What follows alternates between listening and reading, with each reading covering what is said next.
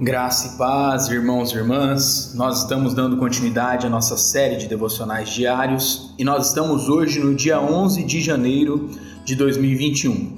E o tema proposto para nós hoje é Transtornando o Mundo.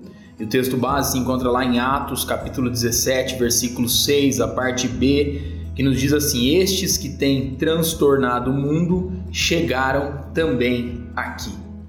Irmãos e irmãs, o verso que nós acabamos de ouvir mostra uma expressão forte usada pelos judeus para demonstrar a sua percepção do impacto que a igreja causava na sociedade.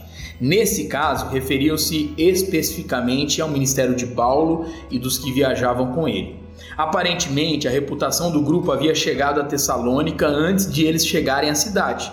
A mensagem que pregavam era tão transformadora que os ouvintes diziam que estavam transtornando o mundo.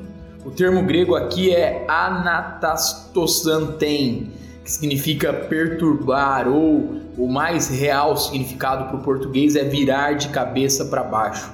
O fato é que em qualquer lugar que a verdadeira mensagem de Jesus Cristo ela chegue, ela tem um impacto transformador. Esse impacto deve ser visto na vida de indivíduos, famílias e comunidades. O mundo pode ver essa transformação como algo que vira as coisas de cabeça para baixo. Contudo, de acordo com o propósito da criação de Deus, ela coloca as coisas de cabeça para cima.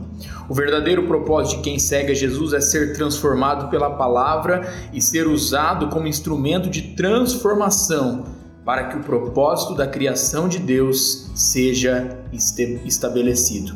Então, que a nossa oração hoje seja: Pai amado, ajuda-nos para que o nosso testemunho impacte a vida de outras pessoas. Nós queremos ser luz do mundo e sermos sal da terra.